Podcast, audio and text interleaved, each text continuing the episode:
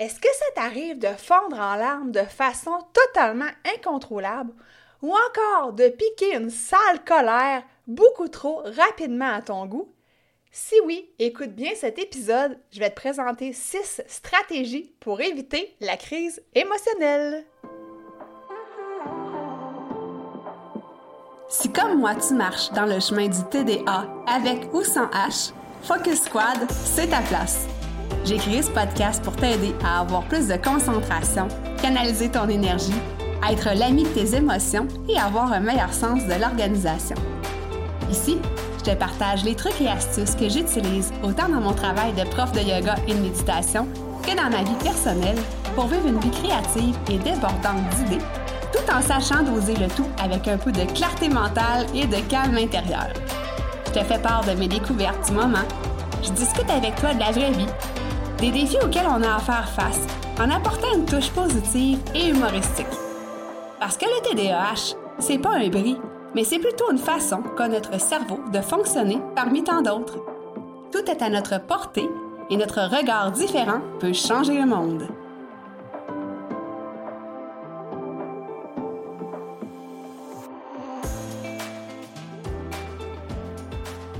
Salut, salut, j'espère que tu vas bien. Bienvenue sur l'épisode 130 du podcast Focus Squad.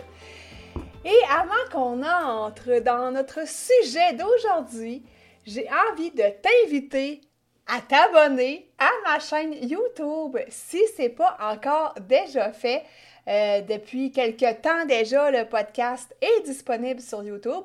Je sais que tu fais peut-être partie des personnes qui préfèrent écouter le podcast en audio et euh, c'est tout à fait compréhensible. Mais si tu as envie de me voir euh, bouger, m'exprimer, de voir euh, à quoi je ressemble finalement, ben, je t'invite à venir me rejoindre sur YouTube.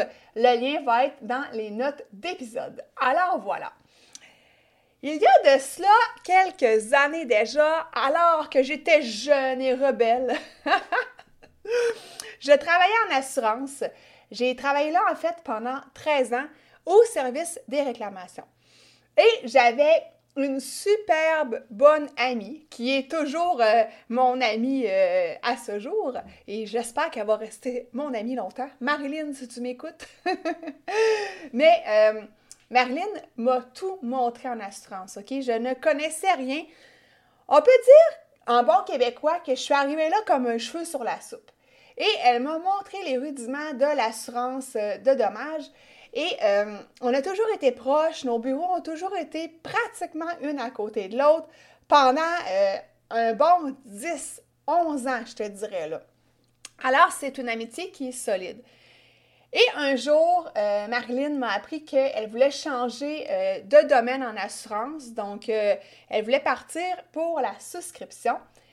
Et c'est ce qu'elle a fait. En fait, elle a obtenu le poste. Mais le jour où est-ce qu'elle m'a avisé qu'elle devait quitter, qu'elle quittait pas la compagnie, mais elle changeait d'étage et nos bureaux ne seraient plus à côté, on ne travaillerait plus ensemble, les larmes se sont mises à me couler, mais non-stop.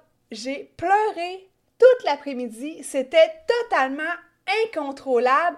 Puis là, je me sentais mal de pleurer devant elle parce que je devais être contente. J'aurais dû lui dire Hey, félicitations, je suis contente pour toi, ton avancement de carrière, blablabli, blablabla. Mais non. Au lieu de ça, j'étais euh, inconsolable. Oui, j'étais vraiment inconsolable. Et ça, ben, euh, heureusement, avec le temps, avec le recul, j'ai été capable de la féliciter et euh, la vie a fait en sorte que j'ai eu d'autres collègues qui se sont joints à moi. Euh, parce que je pense qu'elle est. Euh, quand elle a fait son changement, il me restait un deux ans, je pense, à faire, ben, que j'ai fait, là.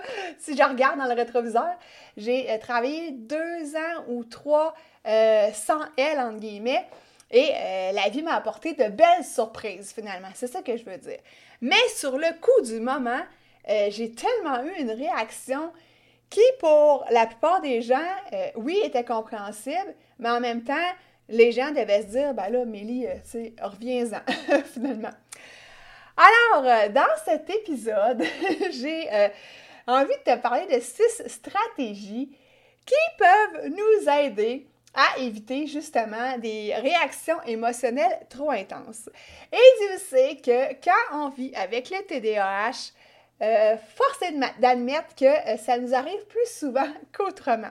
Je vais t'expliquer pourquoi par la suite. Donc, on va parler de régulation des émotions. Qu'est-ce que c'est la régulation des émotions? C'est de gérer ce qu'on ressent finalement. C'est d'essayer de prendre un peu le contrôle ou le pouvoir là-dessus par rapport à subir tout ça.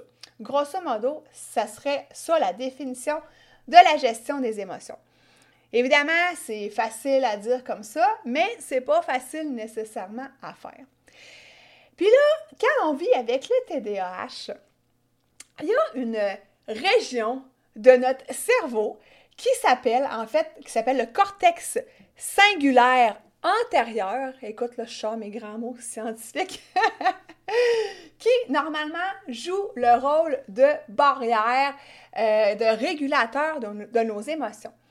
Mais quand on vit avec le TDAH, cette petite zone du cerveau-là est justement plus petite que euh, la moyenne, ce qui fait en sorte que la barrière n'existe pas ou presque pas. ouais, on n'a pas de barrière, on n'a pas de filtre.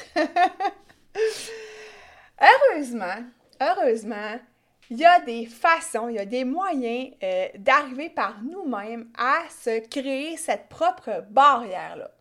Et là, ben, c'est ce que j'ai envie de te démontrer.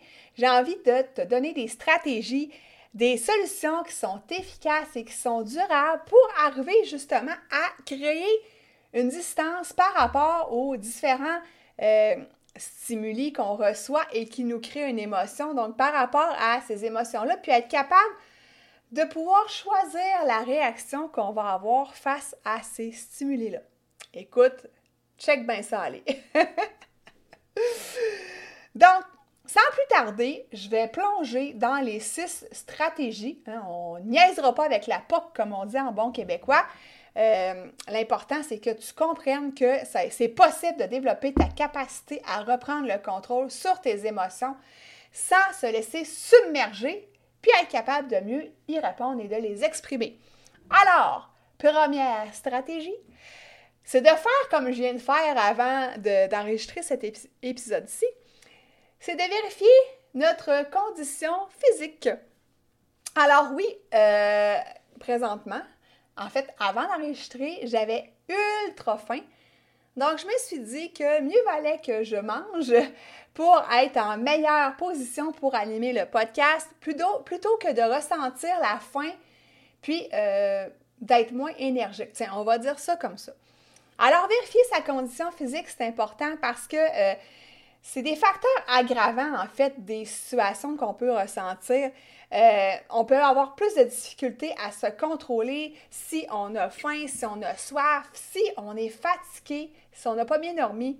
Euh, si on manque d'énergie, si, euh, par exemple, on n'a pas fait assez d'activité physique, on n'a pas canalisé notre hyperactivité. Donc, il y a plusieurs choses comme ça qui peuvent jouer un rôle sur la façon dont on va percevoir les stimuli, puis sur les réactions qu'on va avoir face à ceux-ci. Donc, on sait tous et toutes qu'une fois qu'on est bien détendu, des fois, on est plus dispo ou disposé à recevoir, par exemple, une mauvaise nouvelle ou euh, à aller dans un catalogue d'émotions un petit peu euh, moins positif. Tiens, on va dire ça comme ça. Donc, le premier conseil, c'est euh, de vérifier ta condition physique. Évidemment, dans l'histoire avec Marilyn, peut-être que ce jour-là, j'étais plus fatiguée, euh, peut-être que je n'avais pas le recul nécessaire aussi. C'est sûr que là, avec les années, j'ai pris du recul parce que ça fait vraiment longtemps cette histoire-là. Mais quand même, euh, peut-être qu'une autre journée avec une condition physique différente, peut-être que j'aurais accueilli la nouvelle autrement.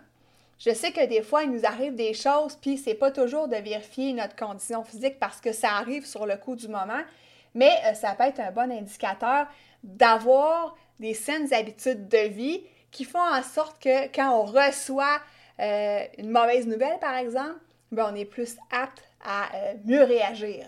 On va dire ça comme ça. Deuxième stratégie, c'est si tu as des situations délicates dans ta vie dont tu as le contrôle, par exemple, tu vas avoir euh, une, discussion qui va être difficile, qui s'en vient avec ton amoureux, ton amoureuse.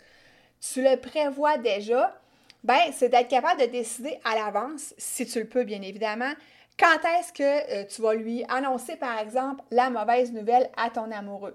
Donc, d'être capable de planifier ce moment-là, euh, l'endroit peut-être que ça va avoir lieu, de réfléchir à quelques stratégies pour pas t'emporter, pour pas te laisser submerger, soit par la colère, soit par la tristesse, la frustration, peu importe.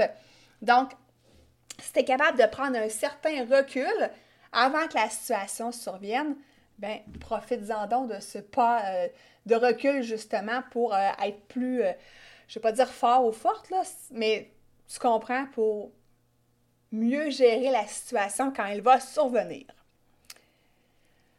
Troisième truc, c'est d'essayer de comprendre réellement l'émotion qu'on vit, en fait, l'émotion qu'on ressent. Parce que des fois, on peut se dire Ah, il est arrivé quelque chose, puis je suis donc bien fâchée, je suis vraiment en colère. J'ai pas l'air crédible, hein? Je suis vraiment fâchée! Mais tu comprends? Puis des fois, cette colère-là, quand on fouille plus loin pourquoi on est en colère, ben des fois, ça va cacher une déception. Après ça, si tu te demandes encore, je suis déçu, pourquoi? Ben là, ça peut cacher un deuil, ça peut cacher euh, le sentiment d'abandon qui est atteint. Donc, euh, je ne sais pas si tu as déjà entendu parler de ça, mais euh, la règle des cinq pourquoi. Donc, bon, je suis fâchée, OK. Pourquoi? Quand je vais plus loin, OK, parce que je suis déçue, euh, parce que Marilyn s'en va. OK, pourquoi je suis déçue comme ça? Ben parce que j'ai peur de me retrouver toute seule. J'aime pas ça, être toute seule. OK, pourquoi j'ai peur d'être toute seule? Ben parce que, tu comprends? Fait que si tu vas au fond de ça, ça va aller t'aider à trouver la réelle émotion, le réel message aussi, parce que n'oublie pas que chaque émotion cache un message. Donc, si tu es capable de justement euh, t'installer dans un endroit tranquille, tu sais, quand tu es ta tête reposée, de faire un topo de la situation, puis d'aller faire les cinq pourquoi, puis même de les écrire, les cinq pourquoi, ben ça va t'aider grandement à mieux te comprendre, j'en suis convaincue. Ensuite, nommer le plus exactement possible tes émotions. Donc, des fois, on peut penser qu'on est frustré, mais comme je te disais, c'est plus peut-être euh, euh, de la déception ou de l'exaspération ou bon, peu importe. Mais des fois, d'être capable de nommer réellement ton émotion, bien, ça te permet aussi de mieux la comprendre. Et là, ben, pour t'aider, j'ai un tableau euh, que j'ai mis à ta disposition tu pourras aller dans les notes d'épisode, tu vas avoir le, lien. Donc, tu auras accès gratuitement à ce tableau-là des émotions qui se lit de gauche à droite. Puis euh, là, j'aurais dû le mettre à côté de moi. je ne me rappelle plus de mémoire. Mais euh, par exemple, la colère, ça commence par une émotion. Et là, quand tu t'en vas plus loin, c'est un peu les cinq pourquoi finalement. Ben là, tu comprends plus précisément qu'est-ce que c'est. Donc, encore là, ça te permet de mieux détailler le message caché de cette émotion-là. Puis, ça permet aussi de mieux comprendre tes besoins parce qu'ils font, refont surface à ce moment-là. Et aussi, euh, ça t'aide à mieux t'exprimer envers les autres, puis à mieux te faire comprendre aussi envers les autres.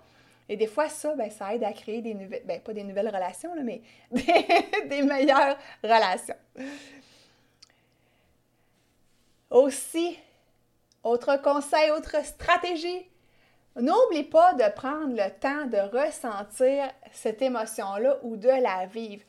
Prends le temps de t'arrêter quelques instants pour t'asseoir, puis pour ressentir, puis être à l'écoute de ton corps, là, tu sais. Euh, je suis fâchée, ben qu'est-ce que ça fait à l'intérieur de moi? C'est quoi les, sensations? Est-ce que je, ressens un tremblement?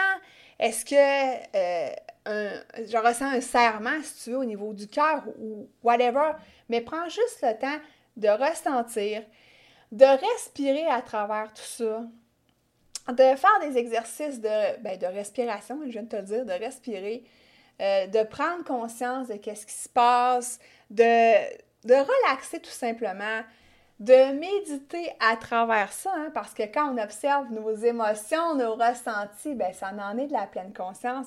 Et ça, bien évidemment, à chaque fois que je te parle, la pleine conscience est toujours au cœur de tout ça, parce que définitivement, ça aide énormément à prendre du recul sur les émotions qu'on vit et justement à éviter des potentielles crises émotionnelles. Donc, prends le temps de vivre cette émotion-là, puis tu sais, essaie pas de la repousser, là. Des fois, là, surtout dans la société de nos jours, là, tu sais, tout va super vite, puis on ressent un petit quelque chose, puis ah, c'est pas grave, c'est pas grave. Mais finalement, ça fait qu'au bout du compte, à force de rentrer ça dans une bouteille trop petite, ben, qu'est-ce que tu penses que ça fait? Un moment donné, paf, ça explose et oh là, la crise existentielle. Bref. Dernier point, c'est de cultiver le lâcher-prise qui, je le rappelle, ne signifie pas abandonner. Ça veut juste dire en fait de, on, vient d'observer qu'est-ce qui s'est passé, on vient de relaxer à travers tout ça. On sait qu'il y a des situations qu'on ne peut pas nécessairement changer. C'est d'essayer de voir c'est quoi qu'on peut apprendre, hein. quel est l'apprentissage de tout ça, euh, comment je peux euh, j'allais dire dépenser mon énergie autrement, mais c'est ça. Quand on se bat contre quelque chose qu'on n'a pas le pouvoir dessus, ben c'est de mettre son énergie à la mauvaise place. Donc, comment je peux mettre mon énergie à une autre place? Comment je peux voir les choses autrement? Hein? Comme je te disais, c'est quoi le message caché? C'est quoi l'apprentissage caché? Comment je peux revirer mon regard de bord? J'ai plein d'expressions québécoises. Puis, en passant, là, petite parenthèse, là, il y. L'autre fois, j'ai regardé mes statistiques, là, puis j'avais 22 pays. Euh, c'est-tu le mois passé ou le mois précédent? Je ne me rappelle pas. Mais euh, merci à toi qui m'écoutes. Euh, outre le Québec, le Canada, c'est vraiment super apprécié. J'aime vraiment que Focus Squad traverse les frontières. Puis je te rappelle, la mission de mon podcast, c'est d'aider le plus de gens possible, les adultes qui vivent avec le TDAH, à mieux vivre à travers tout ça, à travers leur quotidien, puis tout ça grâce en grande partie à la pleine conscience.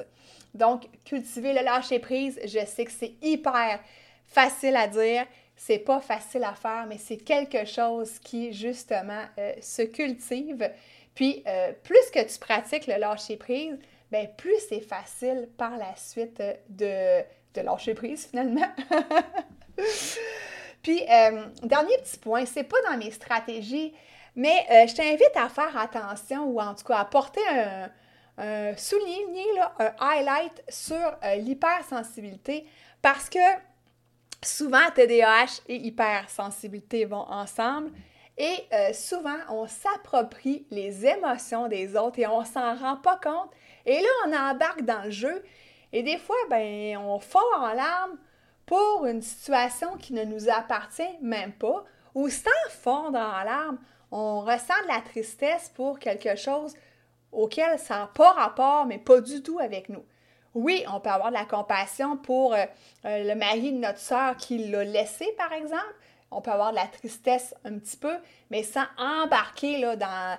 là, je me trompe tout le temps. L'empathie puis la sympathie. L'empathie, il y en a un que tu es là pour aider la personne, puis tu l'écoutes sans embarquer émotionnellement avec. Puis la sympathie, je pense que ça, c'est la sympathie. Puis l'empathie, c'est que tu embarques vraiment à pieds joints dans la situation, puis là, tu te mets à brailler comme une madeleine, comme ta soeur. Bref, je me trompe tout le temps entre les deux. Un jour, je vais euh, être capable de les distinguer. Apparemment, ça ne sera pas aujourd'hui. Donc, juste faire attention. Puis, euh, petit truc par rapport à ça, quand tu te déposes, euh, disons que tu es assis, assise sur un fauteuil confortablement, les deux pieds au sol, le dos droit, quand tu fermes les yeux, que tu respires, que, que tu te poses la question, est-ce que ça m'appartient ou pas? Tu vas savoir tout de suite si c'est lourd ou léger, tout de suite la réponse va monter en toi. C'est vraiment, ça c'est vraiment facile. Faire sa part, c'est vraiment facile. Mon petit mot de la fin, en fait, ben en fait, mon petit résumé avant de passer au mot de la fin, c'est euh, qu'en ayant une bonne hygiène de vie, des saines habitudes de vie, en portant attention aux signes avant-coureurs des petites crises ou des plus grandes qui peuvent survenir, tu vas pouvoir développer l'aptitude à les contrôler de mieux en mieux. Puis euh, aussi, en apprenant à reconnaître ce qui t'habite, ce qui est en dedans de toi, en étant capable de le nommer, puis en prenant le temps, prenant le temps de le ressentir pleinement pour le laisser aller ensuite, ben, c'est un grand travail sur toi-même que tu vas pouvoir accomplir. Mot de la fin. N'oublie pas que chacune de tes émotions, même les plus douloureuses, mérite d'être accueillie, d'être acceptée avec bienveillance, sans se culpabiliser, puis ni les dramatiser ou les dédramatiser. Bref, les dramatiser. hey, Mélie, es-tu mêlée? Pas à peu près aujourd'hui. Pourtant, je me sens super en forme.